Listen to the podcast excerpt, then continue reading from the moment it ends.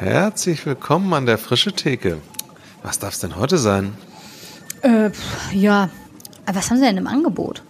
Oh, ich hätte heute gleich drei Sachen in einem im Angebot. Farina, Felix und Tobias von der Netzgemeinde Dazwischen. Geht um Herzverbundenheit, um asynchrone Gemeinschaft, Safe Spaces und Vertrauensräume, um Gottesdienst in der Badewanne, um Handgeschriebenes an den Papst ja, und um so richtig echte Menschen. Das klingt fantastisch. Da möchte ich also mindestens 60 Minuten von.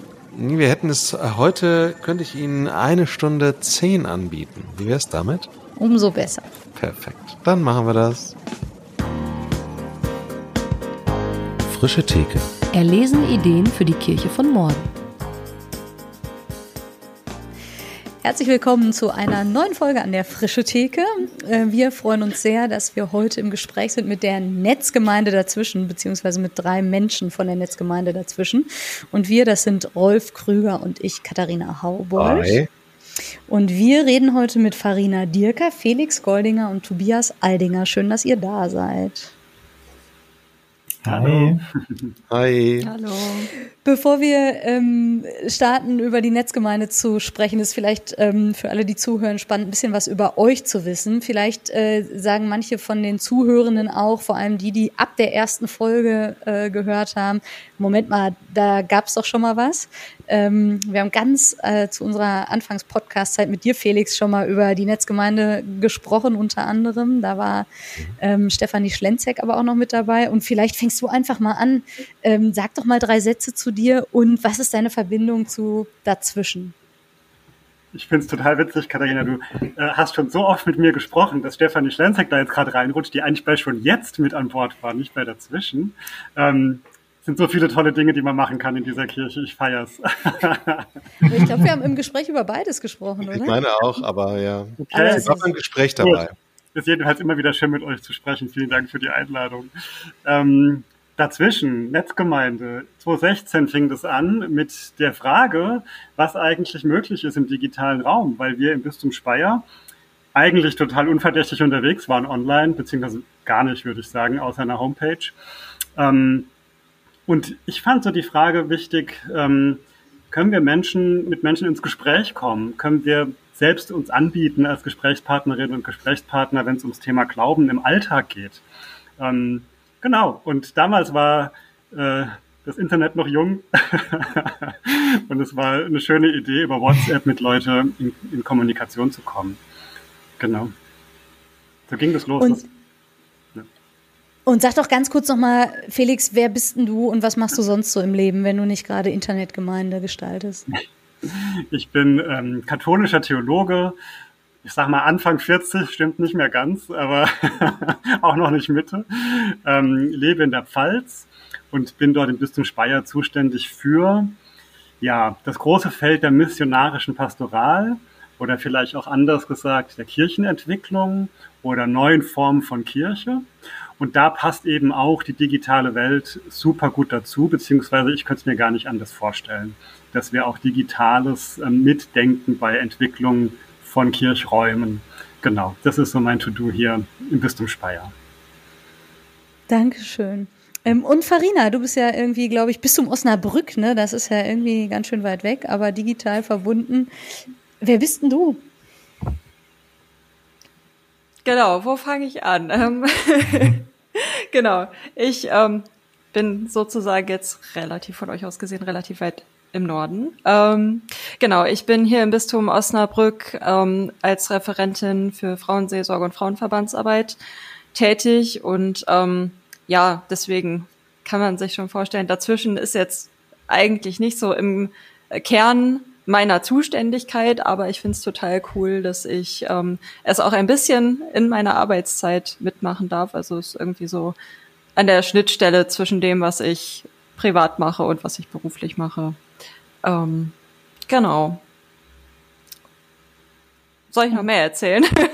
Uns interessiert auf jeden Fall noch mehr. Wir steigen gleich auch noch mehr an. Aber vielleicht, Tobi, damit du auch mal hier schon mal zu Wort gekommen bist, ähm, sag du doch auch noch kurz was zu dir. Und ist es überhaupt okay, dass ich Tobi sage? Ja, völlig. Das freut mich sehr. Äh, Fühle ich mich gleich zu Hause. Hallo äh, zusammen. Ich bin Tobias Aldinger und ich bin im Bistum Freiburg äh, Referent für Glaubenskommunikation heißt es bei uns und noch fürs Bonifatiuswerk.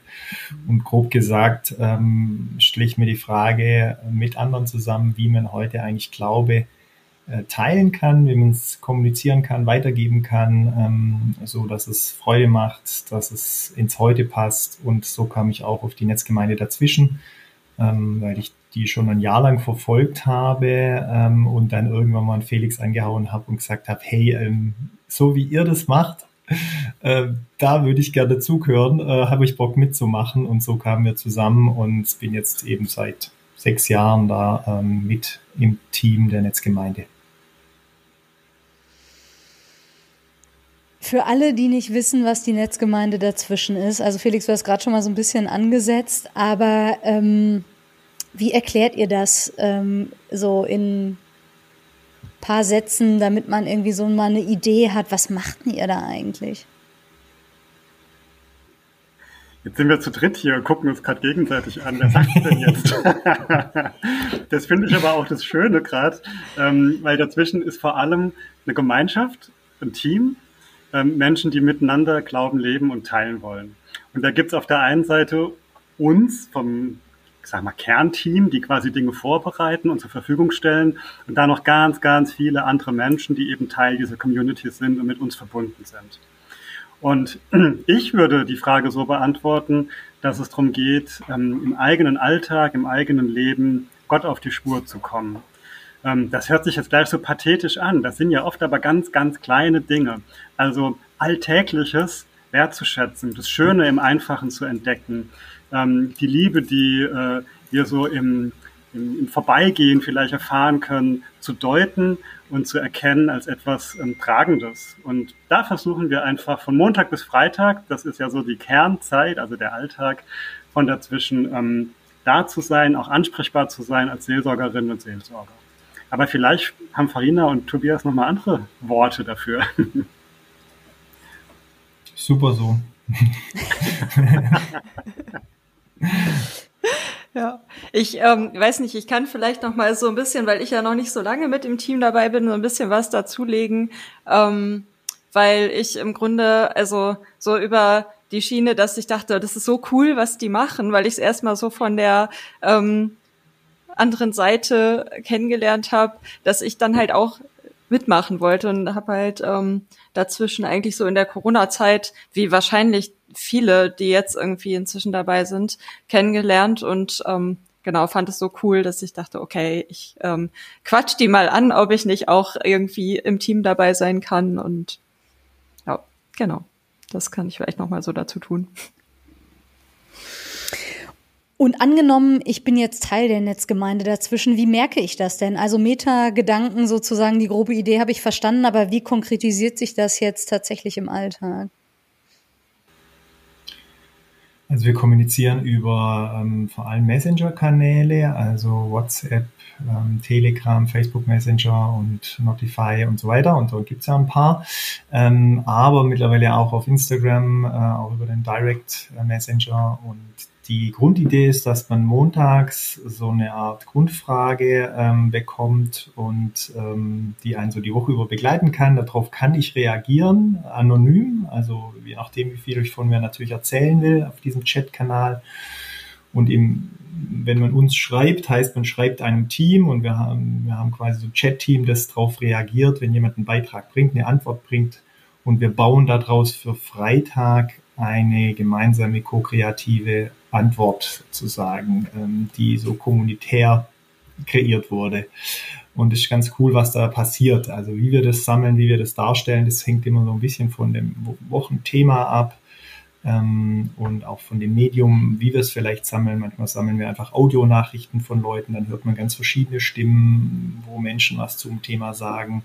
Wir sammeln Bilder und Fotos aus dem Alltag und haben dann eine Collage oder wir haben auf dem Padlet Gebetsanliegen oder so oder Themen, die Menschen eingeben. Und so entsteht so eine Verbundenheit und trotzdem eine Form der Unverbindlichkeit oder Anonymität, was für uns keine negativen Worte sind, sondern ich kann sehr wohl sehr persönlich sein aber auch trotzdem anonym sein. Ja? Ähm, das ist das Spannende ähm, äh, im Netz, ähm, da äh, trotzdem eine Form von, ja, ich sage jetzt mal Verbundenheit zu erfahren, auch wenn ich nicht weiß, wie heißt die Person genau, wo wohnt die und was macht die in ihrer Freizeit. Genau, so das ist mal die Grundidee, wie wir ticken. Und dann gibt es da dazu noch äh, Gottesdienstform. Da könnten wir noch spannende Sachen dazu sagen, die wir äh, erprobt haben, jetzt auch über Corona vor allem. Ähm, und einen Zoom-Gottesdienst, den wir einmal im Monat zusammen feiern. Ähm, das mal so als ein paar Blitzlichter unserer ja, Gemeinschaftsform. Äh, jetzt ist ja heute Freitag. Erzähl doch mal, was, was war denn diese Woche, damit man sich das so vorstellen kann?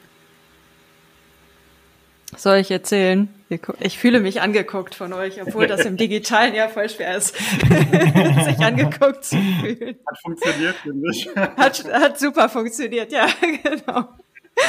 ähm, genau, diese Woche haben wir um, uns ein bisschen auf Allerheiligen bezogen und also die Frage in den Raum gestellt, ja, was wäre denn, wenn ähm, du eine Heilige, ein Heiliger wärst, wofür wärst du sozusagen äh, Patronin? Also wofür würden dich die Menschen anrufen? Und genau, jetzt haben wir versucht, daraus so eine Art Heiligenkalender zu basteln und ähm, ja, quasi die Heiligen der dazwischen Community ähm, ein bisschen sichtbar zu machen. Und wir sind ja auch eine ökumenische Community, das will ich nur gleich dazu sagen. Und die Leute sagen, what? Es geht jetzt hier um die Heiligen. Ähm, also wir versuchen das auch immer ökumenisch zu denken, so ein Thema. Ja, das heißt, wir sehen zum Beispiel die Heiligen als äh, christliche Profis ähm, für Alltagssituationen. ähm, äh, das macht ja das schon so charmant, diese diese heiligen Armee, äh, dass es Leute gibt, die einfach aus dem Alltag raus äh, Christsein gelebt haben, äh, Vorbilder waren im Glauben und äh, sich für andere eingesetzt haben. Und das versuchen wir einfach immer ökumenisch zu denken, weg von dieser vielleicht ja katholisch, römisch-katholischen Engführung. Ja, das vielleicht noch gleich äh, dazu zu sagen. Ja. ja. Wir sind ja jetzt schon so ein bisschen irgendwie in konkreten Formen und Formaten, aber weil du das gerade ansprichst mit dem ökumenisch sein, ähm, sag doch vielleicht einmal kurz was zur Struktur. Also wie, wer, wer macht denn diese Netzgemeinde oder wer verantwortet die, wer bezahlt das, wer organisiert das? Dazwischen ist ähm, inzwischen ein Zusammenschluss verschiedener Diözesen und einer Landeskirche. Das heißt, ähm, auch so im organisatorischen Bereich äh, versuchen wir uns in der Ökumene. Und es ist total schön, dass die ähm, evangelischen KollegInnen da seit einer ganzen Weile schon mit an Bord sind, aus der evangelischen Landeskirche in Baden. Dann haben wir eben noch Speyer, Würzburg, Freiburg, Trier ähm, als katholische Diözesen und ähm, noch so ein paar andere Menschen, die aus Diözesen dazukommen und von dort quasi ähm, so den, den, den, das Okay kriegen, mitzuarbeiten, aber nicht gleich das ganze Bistum mitzuschicken. Das heißt, in der Regel teilen wir alle Kosten, die bei uns anfallen, einfach durch sechs. Durch die sechs Trägerkirchen, ähm, die sich quasi bereit erklärt haben, diese finanziellen Fragen mitzustemmen. Ähm, aber es ist, ich würde sagen, insgesamt noch größer. Also auch Menschen, die ehrenamtlich im Team mitmachen wollen, sind herzlich willkommen. Ähm, und es ist so eine Mischung aus ähm, ja, der Notwendigkeit, dass wir finanziell abgesichert sind und das, was zu bezahlen ist, bezahlen können. Und auf der anderen Seite eben Menschen im Team haben mit Herzblut, äh, die, die sagen, das gefällt mir, da bin ich total gern dabei. Das ist die Art und Weise, wie ich ähm, Kirche im digitalen Raum mitgestalten mag. Und da versuchen wir einfach ein bisschen fluide zu bleiben und es nicht zu starr an ähm, Kooperationsverträgen äh, festzumachen. Ja. Genau ich weiß nicht, ob das die spannendste Ebene ist, aber mich ähm, irgendwie, ja, weiß ich auch nicht, lockt mich diese Frage. Vielleicht bleiben wir einmal kurz auf dieser Ebene. Das Digitale hat ja keine Bistumsgrenzen. Ähm, und jetzt seid ihr drei schon, äh, und schon gar keine konfessionellen, ähm, aber jetzt seid ihr drei schon aus drei unterschiedlichen Bistümern. Du hast die Landeskirche angesprochen, die mit dabei ist. Was würdet ihr sagen, mh, hm, macht das Digitale da vielleicht auch? Oder würdet ihr, also irgendwie ist es ja auch so ein bisschen widersprechen sich ja vielleicht diese Strukturen fast so ein bisschen oder dass irgendwie Leute ne, ja auch völlig losgelöst von irgendwas andocken können, das ist ja mega und gleichzeitig fragt man sich ja unter Umständen vielleicht auch, ja, und wofür ist das jetzt wichtig, dass da irgendwie sozusagen so ein Zusammenschluss von Bis Bistümern ist. Und mir leuchtet schon ein, dass die Struktur, die wir haben, und da kommt dann auch Geld her und das ist ja super, wenn das irgendwie so zusammengeht. Aber würdet ihr sagen, das macht auch generell was mit der Zusammenarbeit oder mit diesem Denken in so territorialen Grenzen oder so? Wie erlebt ihr das? Hm. In der Regel ist es ja so, dass wir, wenn ich jetzt mal aus dem katholischen Bereich drauf gucke, sehr das ist im Evangelischen vermutlich ähnlich, sehr stark durchstrukturiert sind. Es gibt Bundeskonferenzen für bestimmte Fachbereiche und wenn man dann in einem Referat arbeitet, in, in so einem Generalvikariat oder Ordinariat, dann ist man Teil einer solchen Konferenz. Und das ist dann so ein bisschen zufällig, auf wen man dort trifft. Ähm, und man ist mit fachlichen, also auf einer fachlichen Ebene Kolleginnen und Kollegen. Mhm. Und ich merke, dass wir im Dazwischenteam auf einer ganz anderen Ebene zueinander finden. Die Treffen, die wir als Team, als Kernteam machen, die nennen wir herzverbunden Treffen. Das ist mal so ein Probewort gewesen, aber es drückt so viel von dem aus, was ich dort erfahren kann. So eine Herzverbundenheit mit den Menschen, mit denen ich unterwegs bin. Und hm, das kann natürlich auch auf so einer Fachkonferenz passieren. Ne? Also alle Kolleginnen und Kollegen, die ich dort treffe, bitte nicht falsch verstehen. Aber ähm, dazwischen ist eher nochmal, ja, eine andere Ebene, die, die ein bisschen tiefer geht, wo wir das Teilen von Glauben und Alltagserfahrungen ganz weit nach vorne stellen. Und das gibt dem Ganzen eine besondere Note. Hm. In der Spur würde ich auch antworten und sagen, es ist interessant, wenn ich Grenzen, also so dienstliche oder Fachbereichsgrenzen äh, und Bistumsgrenzen auflöse, welche Menschen würden sich dann finden? Ja? Und ähm, das würde ich vielleicht auch besondere sagen, dass das Team, das wir da sind, äh, wir haben äh, eigentlich nie so einen äh, Dienstauftrag in diesem Sinne kriegt, dass mal irgendjemand an der Spitze gesagt hat, hey, jetzt muss mal jemand so dazwischen dazukommen. Ähm, deswegen senden wir, entsenden wir jemand, der dieses Fachthema bei sich auf der Agenda hat. Äh, sondern äh, es war eben so anders, andersrum, ja, von der, von der eigenen Motivation, der eigenen Sehnsucht, wo Menschen gesagt haben, boah, äh, in die Richtung so kann ich mir Kirche vorstellen, da zieht es mich hin. Und das finde ich nochmal eine interessante Fragestellung, wie wir unsere Kirchenentwicklungsprozesse vielleicht auch so formatieren können, dass Menschen sich finden, die ein gemeinsames Ziel, Anliegen, Sinn, ähm, vielleicht auch einen ähnlichen Stil irgendwie entwickeln wollen und das heißt dann nicht, dass andere Stile schlecht sind, sondern mhm. dass wir diese Kraft, die wir, äh, die da entsteht, wenn Menschen zusammenkommen, die zusammen auch wollen, äh, dass wir die nutzen. Und gleichzeitig würde ich gerne noch dazulegen, eine große Kritik, die ich äußern mag an, an, an unseren Strukturen. Ähm, es gibt eben auch nicht die Denke, dass wir eine gemeinsame Strategie entwickeln können, als katholische Kirche in Deutschland zum Beispiel. Mhm. Oder überhaupt als christliche christliche Kirchen in Deutschland. Ähm, also es wäre doch ein leichtes, du hast es vorhin schon gesagt, das Internet kennt keine Bistums- oder Konfessionsgrenzen. Es wäre doch ein leichtes, wenn wir da an einem Strang ziehen und ähm, ja, es ist immer blöd von oben her zu sagen, aber die da oben, wenn die sich mal überlegen würden, wie eine gute Digitalstrategie aussehen könnte, das ist schade. Ähm, mit dazwischen segeln wir auch immer noch unterm Radar derer, die ganz, ganz an der Spitze quasi Verantwortung tragen. Und ich glaube, dass das, das Digitalpastoral oder digitale Seelsorge ähm, immer noch unterbelichtet ist. Und das ist total schade, finde ich, dass das ähm, selbst nach den Erfahrungen der letzten Jahre ähm, sich nicht weiterentwickelt hat und man da nicht sagt, wir müssen investieren in diesen Bereich und die Pflänzchen, die es gibt, weiter stärken. Ähm, da wäre ja was. Und das ist ja nicht nur dazwischen, um Gottes Willen. Mhm. Da könnte man gut hingucken und nochmal miteinander überlegen, wie wollen wir denn christliche Kirche im Netz weiterentwickeln. Was wirklich super spannend wäre, finde ich, ähm, wenn man kooperiert, dann entdeckt man, also man, man, profitiert wirklich von den Vorteilen der anderen, ja. Und äh, manche Bistümer haben in, und manche Landeskirchen haben in manchen Punkten zum Beispiel einen anderen Umgang mit Programmen und Datenschutz, wo man dann sagen kann, hey, wir sind ja ein Netzwerk, dann lass uns halt dieses Programm über dieses Bistum laufen lassen. Ja. Es ist ja manchmal absurd, dass die unterschiedlichen kirchlichen Organisationen unterschiedliche Datenschutzeinschätzungen haben. Ähm, genau, also das ist zum Beispiel eine spannende Sache, ganz, ganz pragmatisch, ja. Aber das lässt sich auch theologisch dann nochmal weiter buchstabieren oder auch von den Personen, die da mitmachen.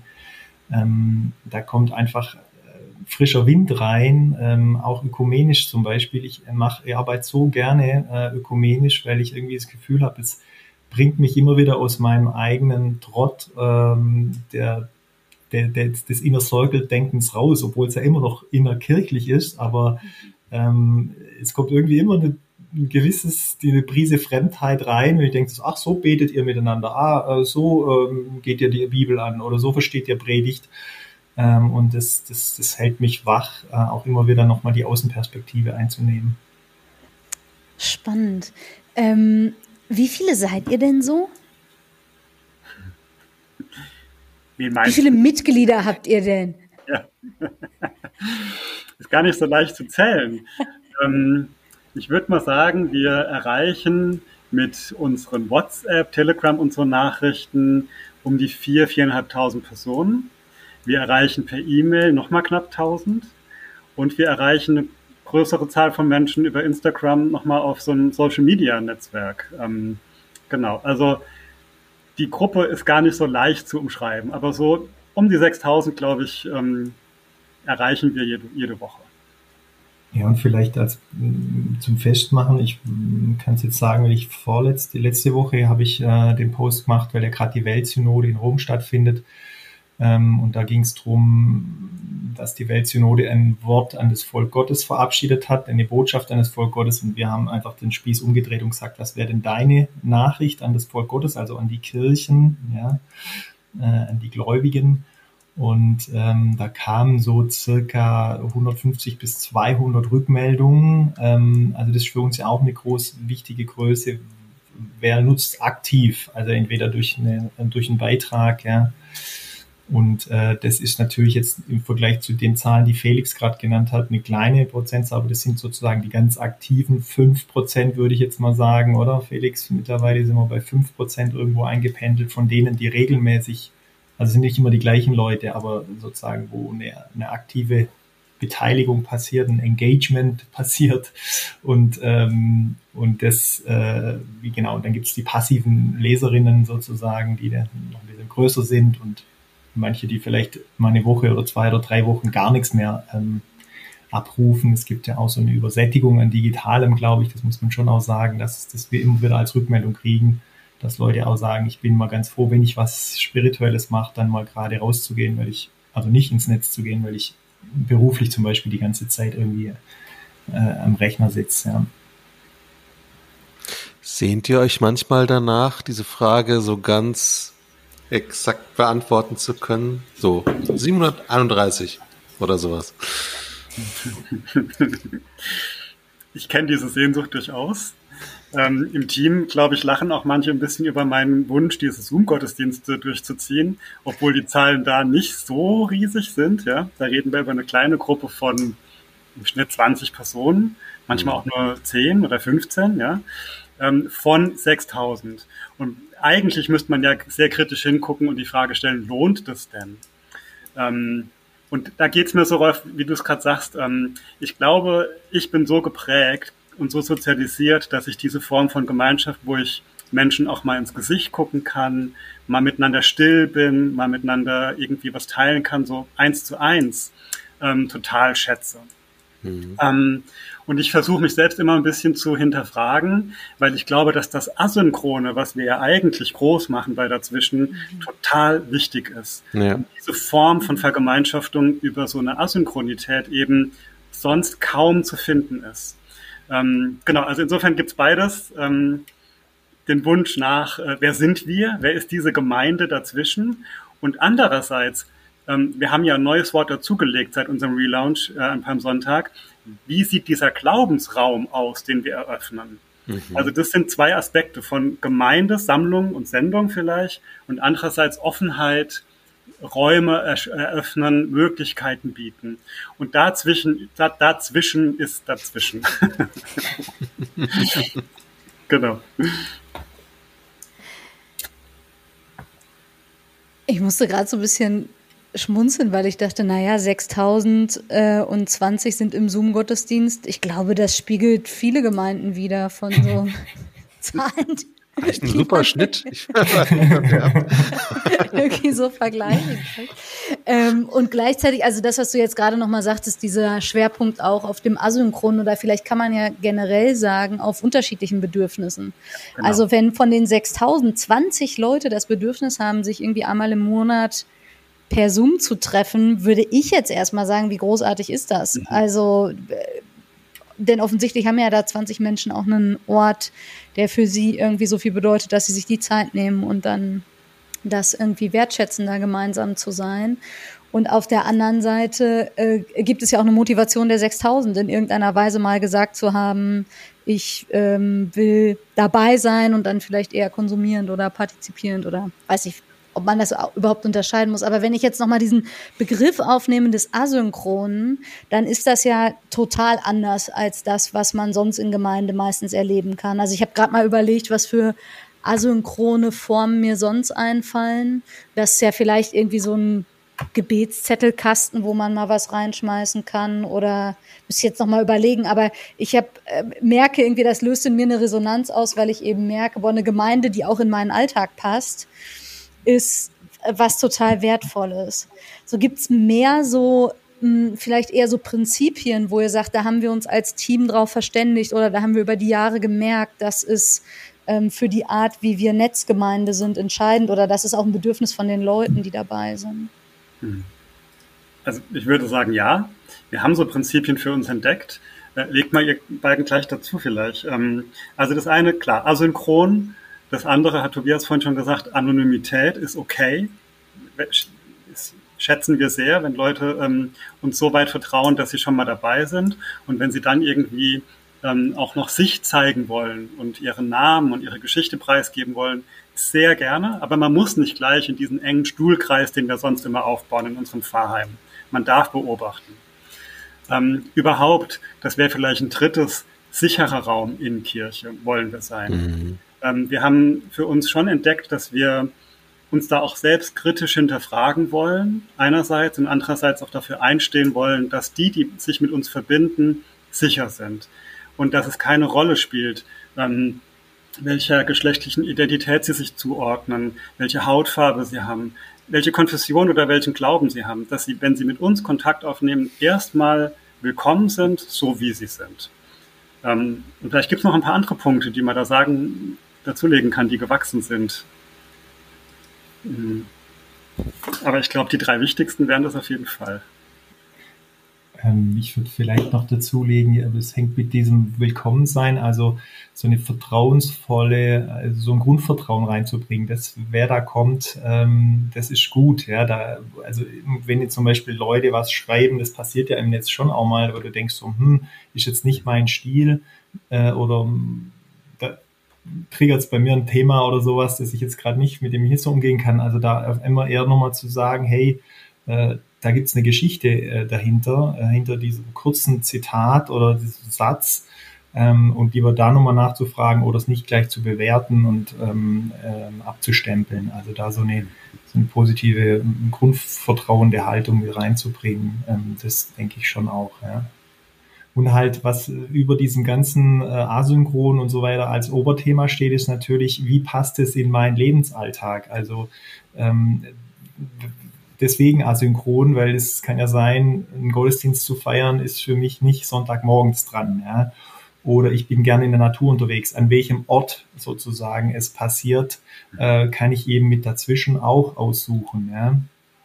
Bin ich gerne spazieren gehen oder liege ich gerne in der Badewanne? Ähm, das ist sozusagen auch nochmal ein, ein Fokus. Ähm, also wie passt es in, mein, in meinen Lebensalltag? Ja. Gottesdienst in der Badewanne, das klingt irgendwie nach was, was man sonst nicht so oft bekommt. Ja. Mhm. Also nochmal zu dem Asynchron. Ich finde es immer so, so cool, äh, zu, äh, wenn, wenn Leute uns nach diesen Messenger-Gottesdiensten befragen. Also, dass wir quasi über Chat, über Signalwörter kann man bei uns einen, einen Gottesdienst beginnen, indem man dann in seinem Chatkanal quasi durchführt. Und man hat verschiedene Auswahlmöglichkeiten, man, Reaktionsmöglichkeiten, kann sich dann nur ein Lied einbauen oder wie auch immer. Also es hat auch so ein Baukastenprinzip nochmal mit drin.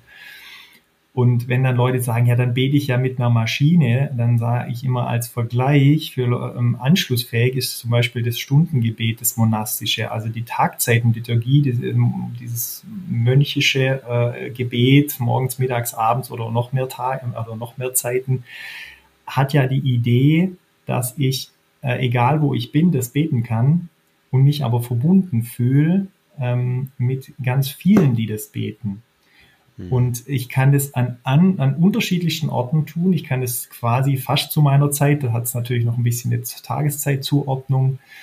Ähm, aber das ist doch interessant. Da bete ich auch für mich, aber bin trotzdem verbunden. Ja. Ähm, und dieses Beispiel finde ich eigentlich ganz gut. Das ist vielleicht so eine asynchrone, klar, da ist die Zeit tatsächlich beim Tagzeitenthema noch und spielt noch eine Rolle.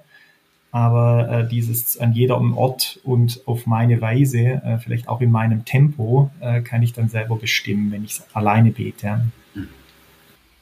Wie habt ihr das denn entwickelt? Also ich staune immer über die krasse Kreativität, die ich irgendwie auch wahrnehme. Also bei den Ideen, die kommen, aber auch bei den Formen und jetzt, ne, wenn du das ansprichst, so Messenger-Gottesdienst und ich schicke irgendwo hin, ich weiß gar nicht, glaube ich, Gottesdienst meistens. Ja, und genau. dann schickt mir irgendwie so ein Bot äh, irgendwas zurück und ich kann auswählen und merke irgendwie, ich werde mit hineingenommen in etwas, wo ja also so wirkt es auf mich zumindest, unfassbar viel Arbeit reingeflossen ist und Leute sich irgendwie sehr intensive Gedanken gemacht haben, wie das eben gehen kann. Und dann gerade so dieses Modulare und so, das ist ja irgendwie oft so bis ins letzte Detail, irgend, also so kommt es bei mir an, irgendwie auch so ausgetüftelt. Und ich denke ganz oft, wie also wie sieht das denn am anderen Ende aus?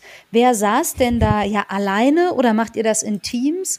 Und wie geht das? Also vielleicht, ne, manches habt ihr euch jetzt wahrscheinlich auch erarbeitet, aber ich stelle mir vor, dass das auch ein krasser kreativer Prozess war, überhaupt so Formen zu finden in diesen Medien, wo es jetzt, also ich erlebe das tatsächlich als singulär gerade. Ich weiß nicht, ob ihr Beispiele hattet, an denen ihr euch orientiert habt oder so.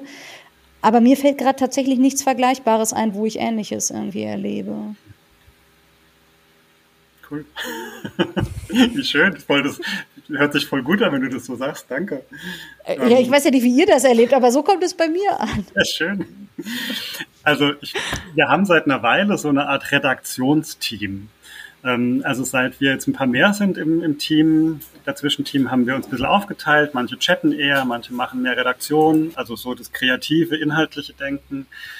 Ähm, und da ist es so, also gerade Tobi hat so eine ganz große Gabe, finde ich, wenn ich das jetzt hier mal so dazulegen darf dass er uns, dass bei uns rausgekitzelt wird, was erlebe ich gerade selbst im Alltag, was beschäftigt mich gerade und in welcher Verbindung steht es zum Beispiel zu einem Schrifttext oder zu dem, was ich im Glauben erfahren habe.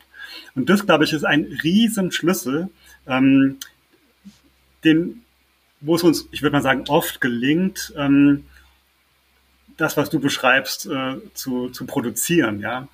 Ähm, und diese eigene Erfahrung, der Austausch im Team über eigene spirituelle, geistliche Erfahrung und andererseits das, was einem so im Alltag beschäftigt, der ist immens wichtig in diesem Prozess. Manchmal gelingt es uns, dass wir im, Team dann auch bestimmte Themen schon festlegen und sagen, dann machen wir das so und dann entspinnt sich so ein roter Faden. Aber immer noch ist es zum Glück so, dass auch mal am Sonntagabend während dem Tatort gucken jemand einen Einfall haben kann und für Montagmorgen was vorbereitet. Das hört sich ja so ein bisschen ungeplant und gar nicht ähm, gesteuert an. Aber ich glaube, dass das ein großes Glück ist, dass wir so arbeiten können und uns auch zusprechen im Team, wenn du meinst, du musst nochmal umwerfen, was wir davor gedacht haben, mach. Ähm, weil das ist, glaube ich, ein, ja, ein wichtiger Rhythmus bei dazwischen, dass wir so das Aktuelle oder das, was uns selbst beschäftigt, mit reinflechten können.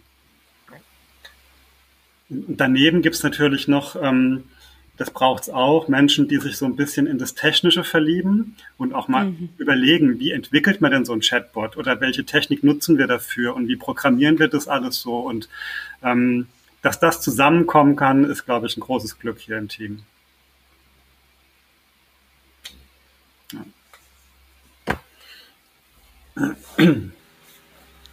Und also das vielleicht noch. Ähm, wir hatten uns immer mal wieder versucht zu sagen, das, was uns trägt oder worauf wir aufbauen oder was unsere Wurzel ist, das wollen wir ja gar nicht irgendwie hinter uns lassen, sondern wir versuchen nur neu zu verstehen, was steckt denn in dem, was wir selbst erfahren haben drin, wie dekonstruieren wir das und bauen es dann neu auf mit unseren Worten, unseren Bildern, unserer Musik, keine Ahnung. Ähm, also das heißt, die, die, die spirituelle Wurzel oder das Fundament von Jahrhunderten, das ist ja ein Riesenschatz, den wir anzapfen können und vielleicht neu übersetzen müssen. Aber letzten Endes, ähm, ja, haben wir ja auch fast schon so eine Art Kirchenjahr entwickelt bei dazwischen, ähm, im übertragenen Sinn, oder? Ja. Nehmt uns doch da nochmal mit rein, weil ich glaube, das ist ja was, wo man äh, jetzt gar nicht nur für digitale Formen, sondern auch für ganz analoge Formen von lernen kann. Also diese, äh, so, so verstehe ich dich, diese Verbindung von wir kommen aus einer total reichen Tradition, aus der wir uns ja immer noch speisen und gleichzeitig finden wir, also ich erlebe bei dazwischen eine neue Ästhetik, die mhm. irgendwie passt zu dem, wie die Menschen oder bestimmte Menschen heute sind, aber eben auch bestimmte Formen. Ähm, ich weiß nicht, äh, vielleicht auch Farina oder Tobi, ich meine, Tobi, du wurdest ja jetzt ja auch schon angesprochen. Äh, ist das einfach eine besondere Gabe oder kann man, was kann man da von euch vielleicht auch lernen? Wie, wie macht ihr das konkret in so einzelnen Schritten oder ja, küsst einen der Heilige Geist beim Tatort gucken und dann läuft das schon? ich glaube, manchmal ist es schon so, dass das halt irgendwie, ja, weiß ich nicht, dass man dann irgendwie durch irgendwas inspiriert ist. Vielleicht durch den Tatort, vielleicht äh, bei mir ist es irgendwie ganz oft Musik oder irgendwas, was ich so unterwegs entdecke. Ähm, aber ich glaube, dass das eigentlich schon jede Person irgendwie kann und vielleicht ist es auch was, ähm, ja, wozu Leute dann nochmal, äh, die mit uns irgendwie unterwegs sind, inspiriert werden, irgendwie selbst ihren Blick ähm, zu wechseln und irgendwie nochmal auf Kleinigkeiten zu achten oder so. Also ich glaube jetzt nicht, dass das uns irgendwie spezifisch äh, gegeben ist, sondern dass man da ja auch viel irgendwie an Denkweise, Denkrichtung irgendwie lernen kann und ähm, ja, man sagt ja auch über Innovation immer, dass man Innovation lernen kann. Und ich glaube, das ist bei Kreativität irgendwie ähnlich. Ja. Mhm. Und besonders cool finde ich es dann eigentlich immer noch mal, wenn wir irgendwie ähm, dann auch noch mal miteinander über eine Idee quatschen und dann wird die Idee nämlich besser und man, man hatte so eine halbgare Idee, dachte ja, irgendwas Cooles ist da drin, aber irgendwie ist es das noch nicht und dann ähm, ja, geht das durch den Austausch und hinterher hat man irgendwie was, wo man sagt, ja, so passt's, so ähm, ist es irgendwie ein cooler Impuls, mit dem wir weitergehen können. Das war, das ging uns jetzt ja so, Farina und ich, wir haben zusammen einen Gottesdienst, einen Chatbot-Gottesdienst Staub und Sterne gebaut und da war es dann voll wichtig, dass, dass wir zusammen uns so ein bisschen Sparring-Partner-mäßig irgendwie äh, Sachen zugespielt haben. Am Schluss hat es dann trotzdem eine Person von uns nochmal so in den, Rot, in, den, in den Guss gebracht. Also ich glaube, das ist schon auch nochmal eine, vielleicht ein Schlüssel so, wo wir für Kirche was lernen können. Also mehr so dieses Sparring-Prinzip zu, zu nutzen, zu sagen, hey, ich habe da eine grobe Richtung, von mir aus für eine Predigt jetzt mal, wenn wir jetzt mal für die ganz eine Pfarrperson äh, ausgehen. Ähm, sagt mir, gib mir mal dann Feedback, äh, was, was fällt dir dazu noch ein oder was gefällt dir gar nicht und so.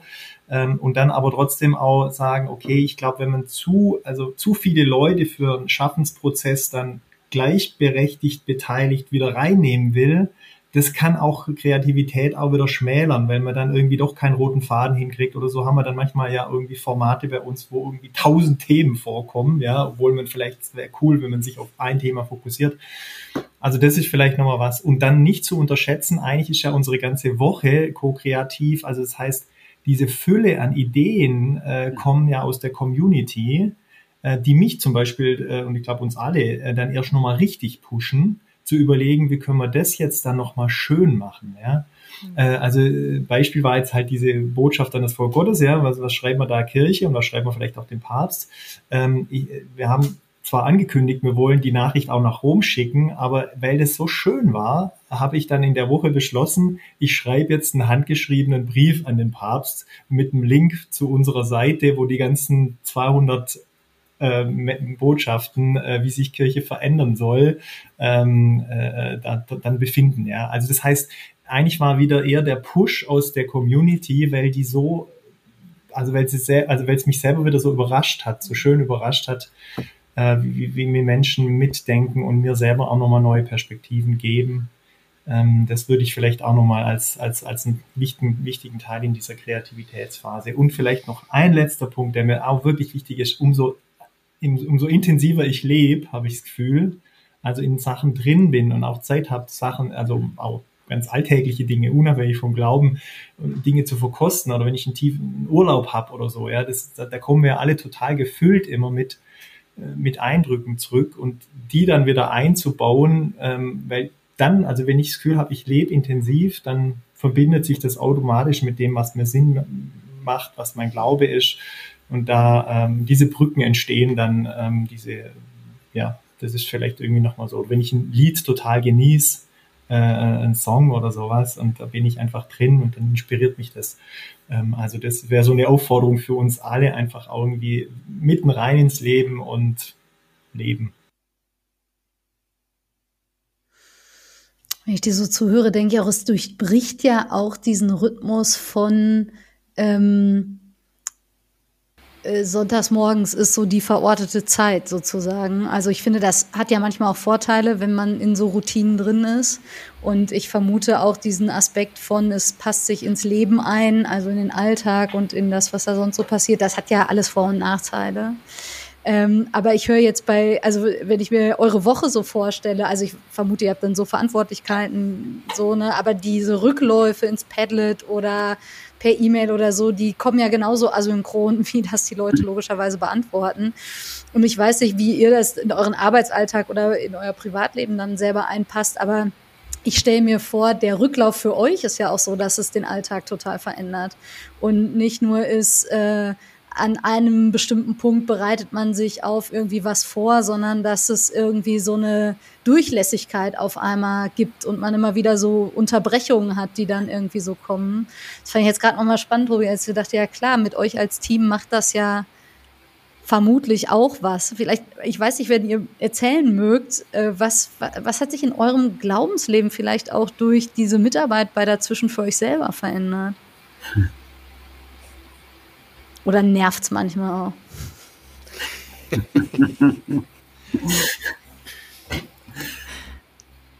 Genervt hat mich das, glaube ich, noch nie. Es ist manchmal anstrengend, das schon. Ähm, weil ich schon empfinde, das geht wahrscheinlich ein, vielen oder allen im Team so, eine große Verantwortung gegenüber denen, ähm, mit denen wir unterwegs sind. Also, du hast gerade gesagt, ne, so von wegen dieser 10.30 Sonntagmorgen-Ding, das haben wir so nicht, diesen einen Ort. Aber trotzdem wollen wir ja Verlässlichkeit anbieten. Und das heißt natürlich, ähm, wenn uns jemand erreichen will, dann soll das auch möglich sein. Und die, die Taktik von, ähm, die Taktung von WhatsApp ist ja, sobald da zwei Pfeile oder zwei Häkchen zu sehen sind, erwartet man ja auch irgendwie, dass man da ist. Und das verändert schon was so im Arbeitsalltag wenn ich im Chat-Team dran bin in dieser Woche dann ist das immer wieder ein Blick in die, in die Nachrichtenliste, ob da was Neues gekommen ist und ähm, sich dann die Zeit frei zu schaufeln, dann nicht nur Ja, danke zu antworten, sondern das zu würdigen und die Schönheit, die in so einer Nachricht drin liegt, zu entdecken, das braucht ja Zeit und dann kann ich das nicht nebenbei machen. Das heißt, da muss man schon ein bisschen planen, ein bisschen auch auf sich achten, finde ich. Ähm, genau.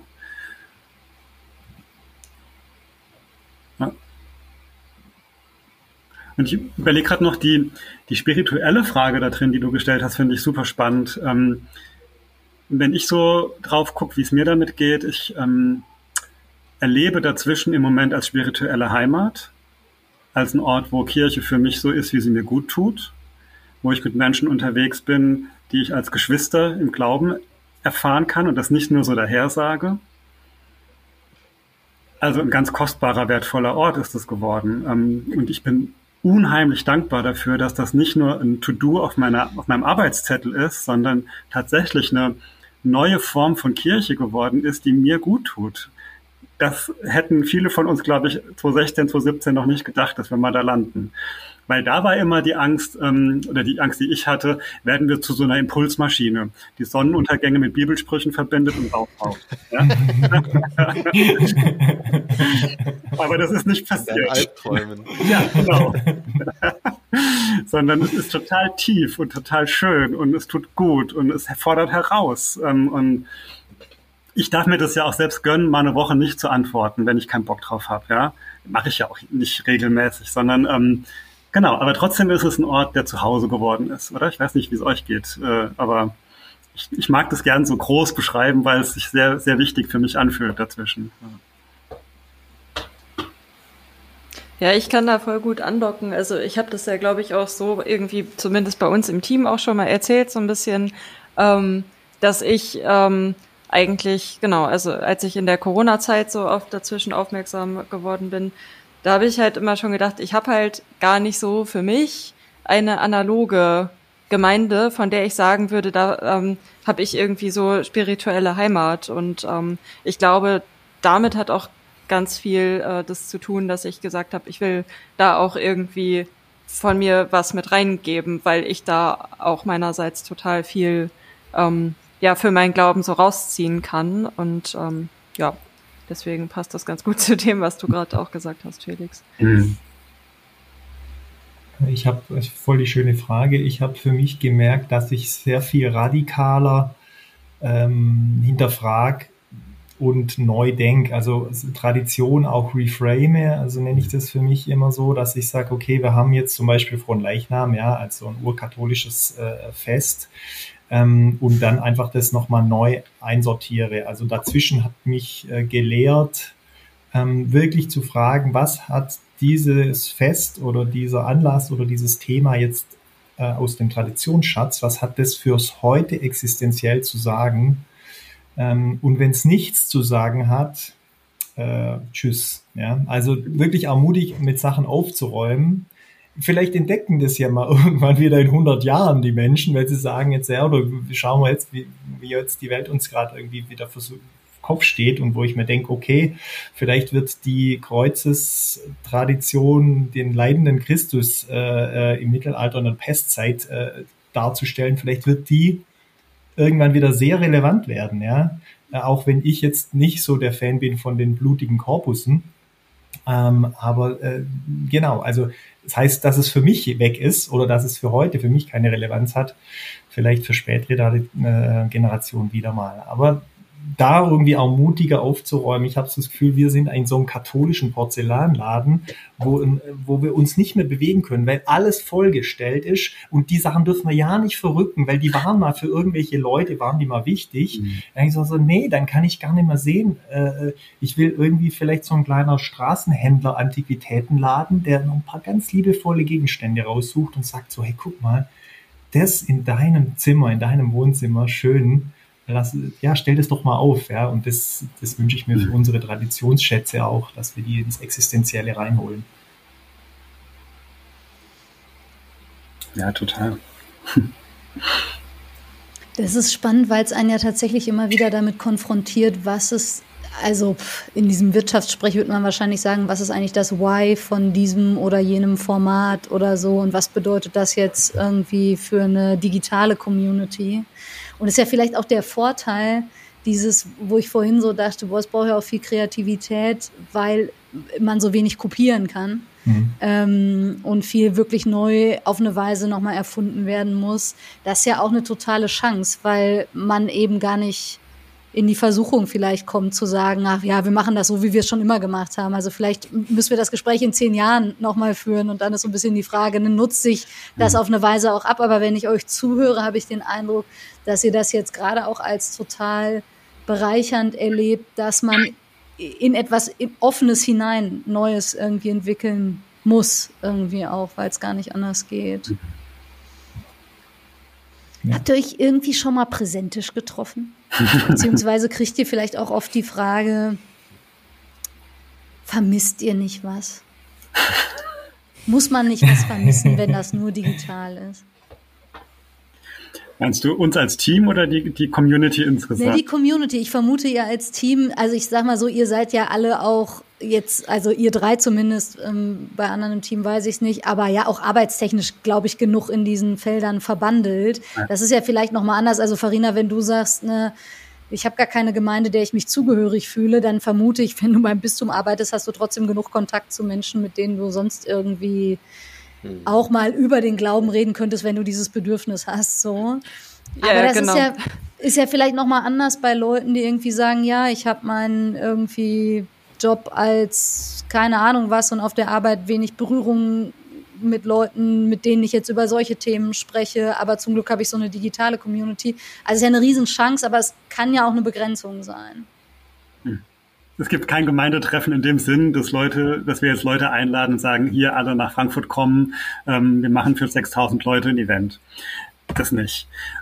Es gab schon einzelne Versuche, mal Leute vor Ort irgendwie zum, einzuladen, die aber nicht so richtig gefunzt haben.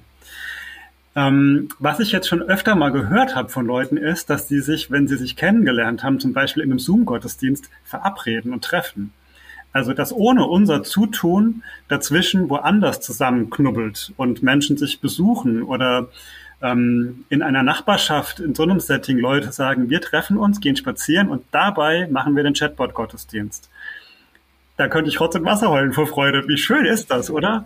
Ähm, dass ohne unser Zutun Menschen sich ver Gemeinschaften sich treffen, ähm, leben, glauben, teilen, herrlich. Ja. Das brauchen wir, glaube ich, gar nicht mehr organisieren, das passiert. Mhm. Ja. Spannend.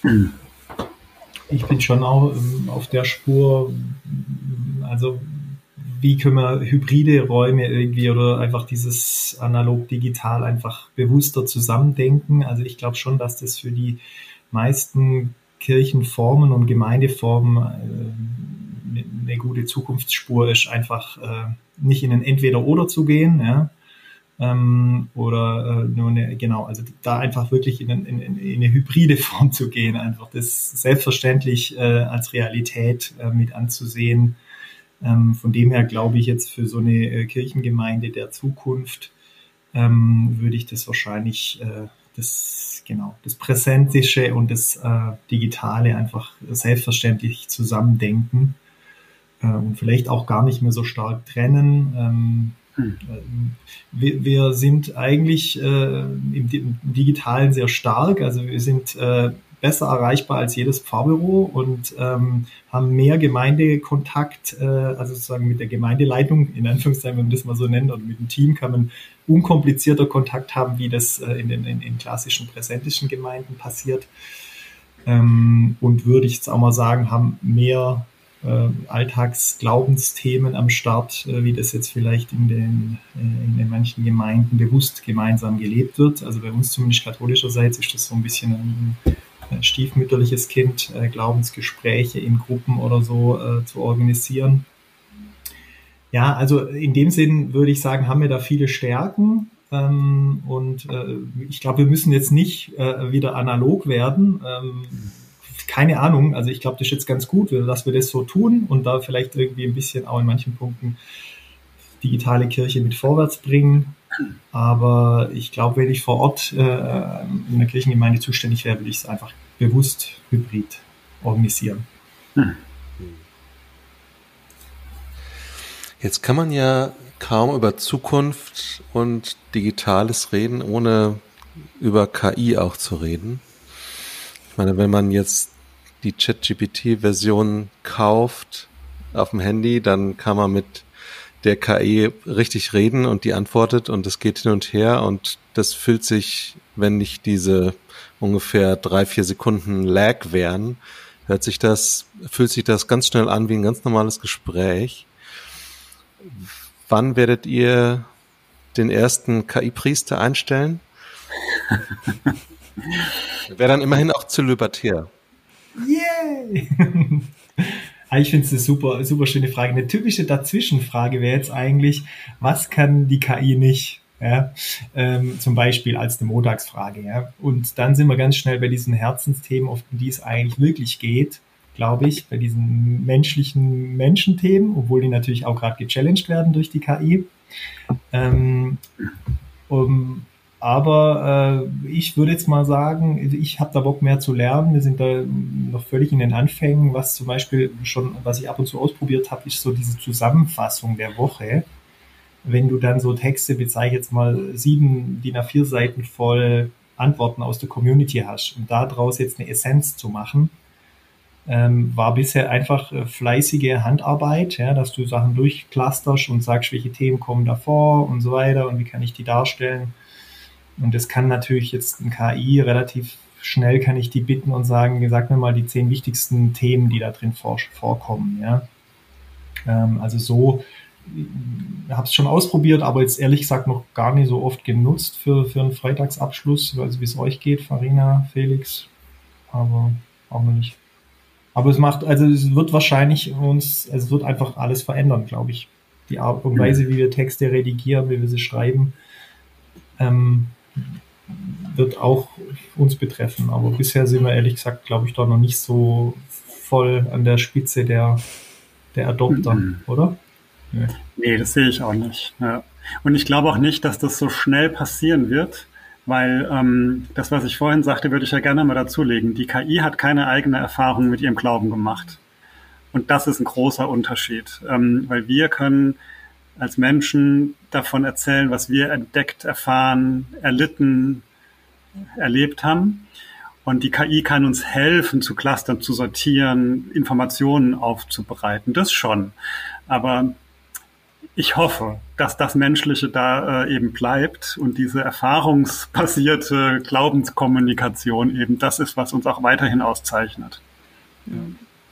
Ja, ich dachte da auch gerade noch so, wenn ich dann zum Beispiel irgendwie die Rückmeldungen durchlese, dann gibt's da ja vielleicht, ähm, je nachdem, wer von uns das dann tut, gibt's halt irgendwie Begriffe oder Gedanken, die ja dann in einem selber was auslösen. Und die entgehen mir vielleicht wenn ich es mir von der KI zusammenfassen lasse. Deswegen hatte ich bis jetzt noch irgendwie gar keine Lust, das zu nutzen und dachte so, weil irgendwie bist du auch zu faul. Ich wäre vielleicht ein bisschen neugierig, was kommt da raus und es dann abzugleichen. Aber dann habe ich immer gedacht, nee, ich will eigentlich nicht diesen Filter äh, KI irgendwie da schon einmal drüber haben, sondern nehme das erstmal und guck, mhm. wo ist da irgendwie bei mir eine Resonanz. Ja. Ja, voll gut, dass du das sagst, Farina, weil das natürlich auch in, in, einer, in einer Grundhaltung von uns ja drinsteckt. Jeder Beitrag, der uns geschickt wird, wird von einem Menschen ausgelesen, ja, und beantwortet, ja. Und ich finde das, auch wenn das theoretisch eine KI wahrscheinlich irgendwann mal gut machen könnte und sogar sehr persönlich darauf reagieren könnte, ja, ich weiß nicht, wie es euch geht, aber ich finde das einfach von der Grundidee und der Haltung, wenn ich weiß, da antwortet mir ein Mensch und auch wenn es nur der Satz ist, danke für deine Nachricht, so geht es mir auch oder irgendwie so, ja, ähm, dann das ist irgendwie, irgendwie ist es anders. Ich kann es mhm. aber nicht wirklich fassen. Ähm, äh, ja, also es ist einfach so eine Art Vertrauen auch, sei jetzt mal in, in den Menschen, das ich mhm. dadurch halt auch gebe, wenn ich sage, da steht ein Team dahinter von Menschen, die deine Aussage wertschätzen. Was ich ja sehr lustig finde, ähm, das kann nur dazulegen, von Anfang an, also schon im ersten Jahr bis heute, haben Leute immer mal wieder getestet, ob wir echt sind. Also so Nachrichten, so Nachrichten, schon lang vor ChatGPT, so Nachrichten geschrieben, die quasi der, der Versuch waren herauszufinden, antwortet mir eine Maschine oder ein Mensch. Und wenn du dann sehr persönlich dich meldest und auch mit deinem Namen, äh, bist du jetzt echt? Und ich hätte nicht gedacht, dass da jetzt ein Mensch hinten dran sitzt und wie cool ist das denn? Also diese Freude, die Tobias gerade beschrieben hat, die würde ich gern groß machen, dass Leute sich darüber freuen, mit einem echten Menschen ins Gespräch kommen zu können. Die ist, genau, die ist total wichtig. Ja. ich wollte den Bogen schlagen zum Anfang. Ähm, und wenn ich sagen müsste, was für mich der Unterschied wäre, dann würde ich euer Wort von Herz verbunden aufgreifen. Mhm. Und noch kann ich mir das mit einer KI nur sehr schwer vorstellen. Mhm. Also, I don't know. Vielleicht verändert sich das auch, weiß ich nicht. Aber Stand heute würde ich sagen, da, also als, als ihr das gesagt habt, ne, da ist mein Herz verbunden. Mhm. Da geht in mir irgendwie was auf und das erzeugt irgendwie eine ganz große Resonanz. Und äh, darum zu wissen, dass ich mit Menschen unterwegs bin, die vielleicht nicht am gleichen Ort und vielleicht auch nicht zur gleichen Zeit, aber im gleichen Geiste und in der gleichen Erzählgemeinschaft irgendwie unterwegs sind und mit denen ich herzverbunden bin, dann macht das für mich einen Riesenunterschied.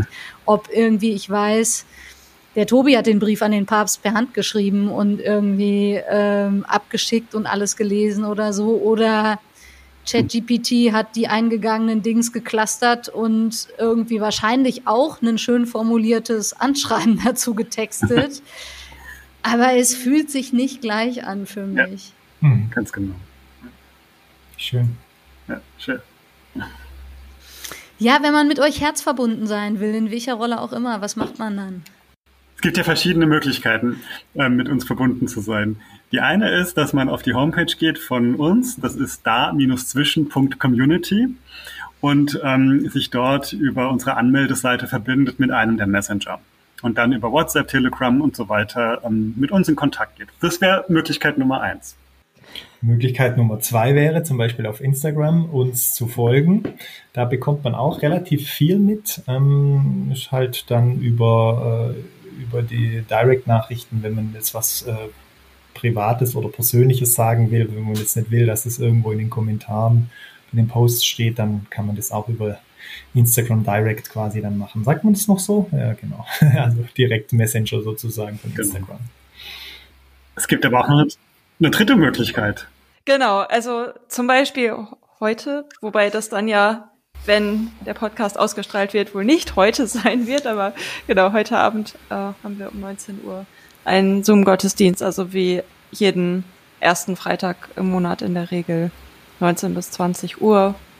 Und ähm, genau, die Zugangsdaten gibt's dann eben auch über die gerade schon genannten Kanäle, also entweder über Messenger oder auch über Instagram dann direct oder über die Stories. Ähm, genau. Und was ich total wichtig finde, ist äh, offensichtlich wichtig, ähm, äh, ist die ähm, Möglichkeit mit E-Mail mit uns in Kontakt zu treten. Also für Leute, die sagen, ich mag das mit dem Messenger nicht so sehr, aber das, ihr mir eine Mail schickt zweimal die Woche, fände ich gut. Das geht auch. Genau. Und kann man auch mitarbeiten? Mhm. Immer. also wir haben letztens ein Experiment versucht. Ähm, wir haben ähm, die Community eingeladen, mit uns in den Maschinenraum zu gucken. Und wir wollten so ein bisschen erklären, wie arbeiten wir eigentlich. Ähm, mit welchen Tools, mit welchen Techniken. Ähm, das war ein Treffen, das hieß Spaghetti im Maschinenraum, weil wir auch dabei Spaghetti gekocht haben. Das war ganz, ganz großartig.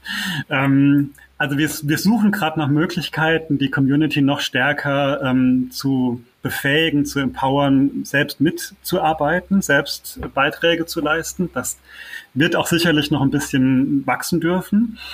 Und es gibt die Möglichkeit, einen von uns anzusprechen und zu sagen, hey, ich bin der oder die sowieso, ähm, ich hätte Bock dabei zu sein. Und dann bieten wir in der Regel so eine Art Praktikum an, ähm, wo man sich so ein bisschen genauer angucken kann, was heißt denn das eigentlich, in diesem Team unterwegs zu sein. Denn das haben wir jetzt ja vermutlich ähm, auch schon gezeigt in dem Gespräch hier. Das erfordert auch ein bisschen, das braucht Zeit, man muss ein bisschen Ressource haben dafür. Ähm, wir sind auch im Team alle in irgendeiner Form seelsorgerlich ausgebildet. Ähm, also es gibt schon so ein paar, paar, wie soll ich denn sagen, Marker, die wir setzen. Ähm, Qualitätsstandards. Ja, ja, danke, genau, ja, genau. Ähm, die uns auch wichtig sind, ja, genau, um dabei zu sein und im Team mitarbeiten zu können. Ja. Mhm. Genau. Ja, vielen, vielen Dank euch. Ähm, ich muss ein bisschen aufpassen, mir kommen noch so viele Fragen, aber ich glaube, ähm, also, da können wir doch noch, also ihr wisst ja jetzt, wie ihr interagieren könnt, aber ich hätte doch noch eine Frage, die ich irgendwie spannend fände, wenn ihr noch einen Moment habt. Und zwar, mhm. weil du das jetzt gerade nochmal sagtest, ihr seid alle irgendwie auch seelsorgerlich ausgebildet und vorhin auch schon von Digitalpastoral und so weiter sprachst. Ähm, dieses ganze, ich sag jetzt mal, Feld von irgendwie auch digitaler Seelsorge oder begle geistliche Begleitung von Menschen im Digitalen und so weiter. Habt ihr da irgendwie noch so ein paar vielleicht auch Erfahrungswerte, weil ich den Eindruck habe, das wird ja zukünftig, mhm. also die ganzen, also hybriden Formen und so auch, Tobias, die du angesprochen hast, nicht irgendwie wegzudenken sein. Und ich habe aber manchmal den Eindruck, dass es halt so, ja gut, die Leute sind ja dafür ausgebildet, machen die das jetzt halt digital fertig. Aber diese ganze Frage auch von, wo erfordert das vielleicht nochmal Veränderungen in Schulung und Ausbildung? Was erfordert das und so? Also habt ihr da irgendwie so ein paar auch Erfahrungswerte, wo ihr sagt, ähm, für diejenigen, die zuhören und die sagen, in dem Bereich wollen wir uns vielleicht auch nochmal anders aufstellen ähm, oder ansprechbar werden oder so. Ähm, wie kann man das machen? Was sind so eure Learnings? Mhm. Hm.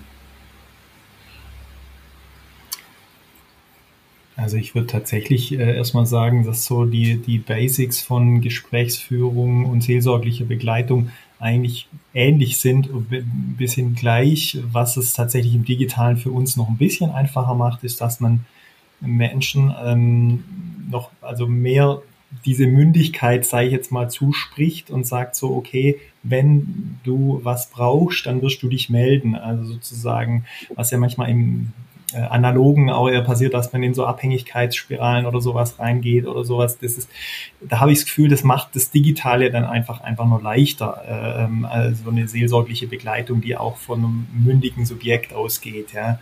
Und ähm, ähm, trotzdem natürlich kann man da auch äh, missbräuchlich agieren, ja, indem man, äh, indem man irgendwelchen Quatsch erzählt oder sich zwischen Gott und Mensch stellt und äh, sich als Genau, also das, das wäre natürlich, ja, sagen wir mal, diese Basics, ähm, äh, die, die gelten auch im, im, im Digitalen. Äh, eine Kollegin von mir, die hat schon eine Fortbildung für Chat-Seelsorge äh, mal angeboten. Also da gibt es, denke ich, vielleicht nochmal ein paar Spezifika, an Standards wie, ähm, also im, im Anonymen, ab wann äh, gehe ich in einen geschützten Raum bewusst, also wann wird sozusagen äh, vielleicht WhatsApp verlassen, wenn man sagt, hey, vielleicht ist WhatsApp nicht der richtige Kanal, es gibt da von der Internetseelsorge auch E-Mail, äh, verschlüsselte E-Mail-Programme, ähm, also da kann man vielleicht nochmal ins Detail gehen.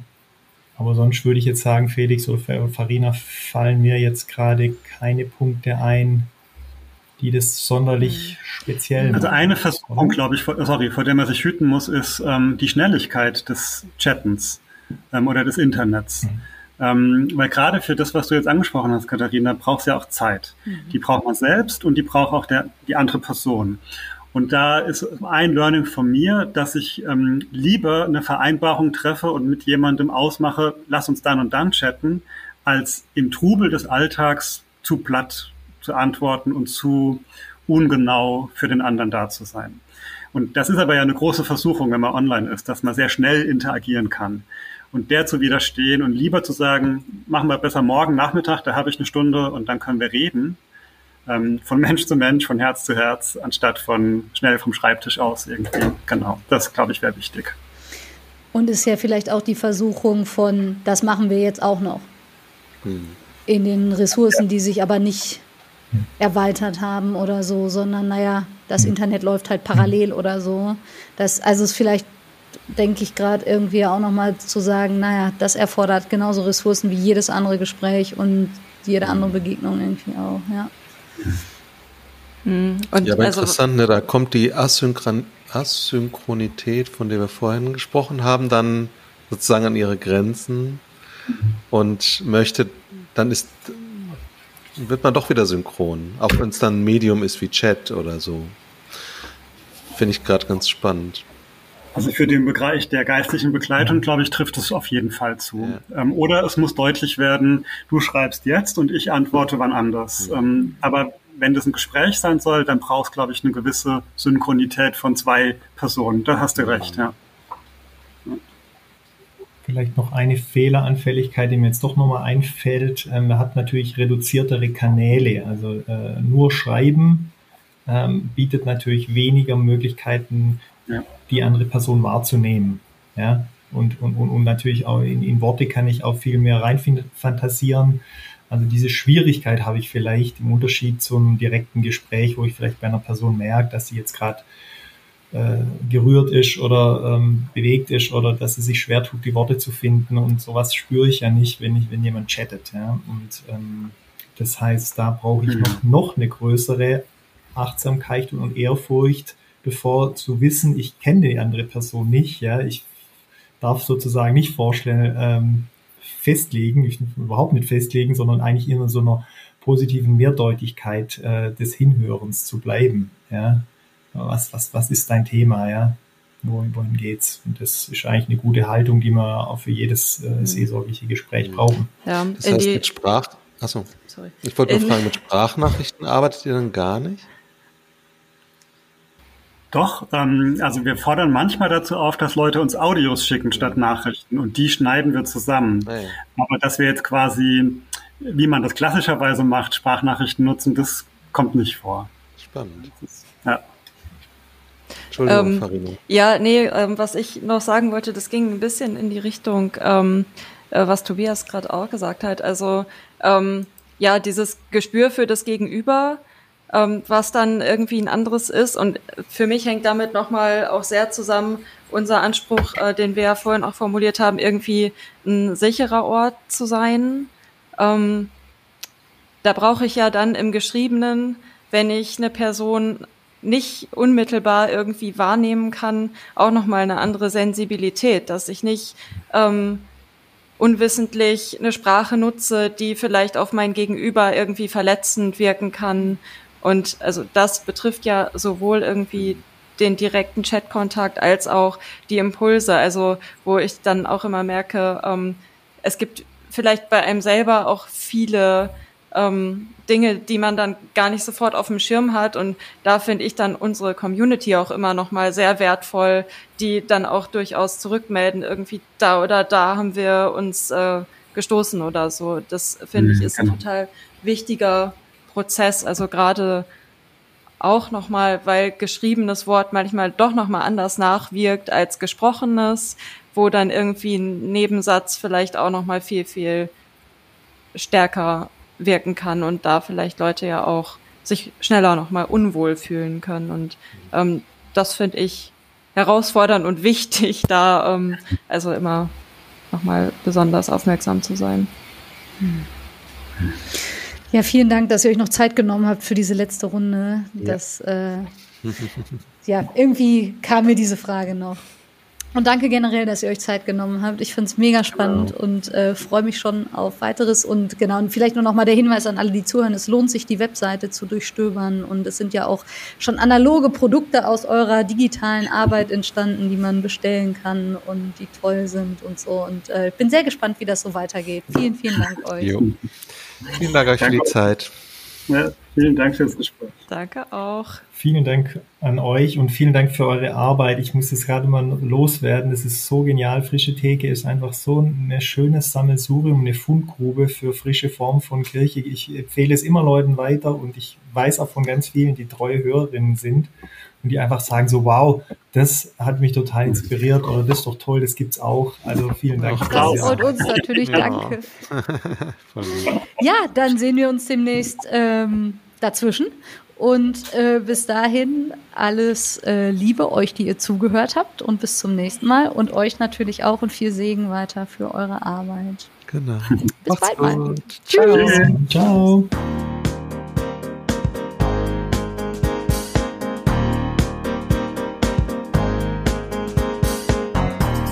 Frische Theke. Der Podcast von FreshX.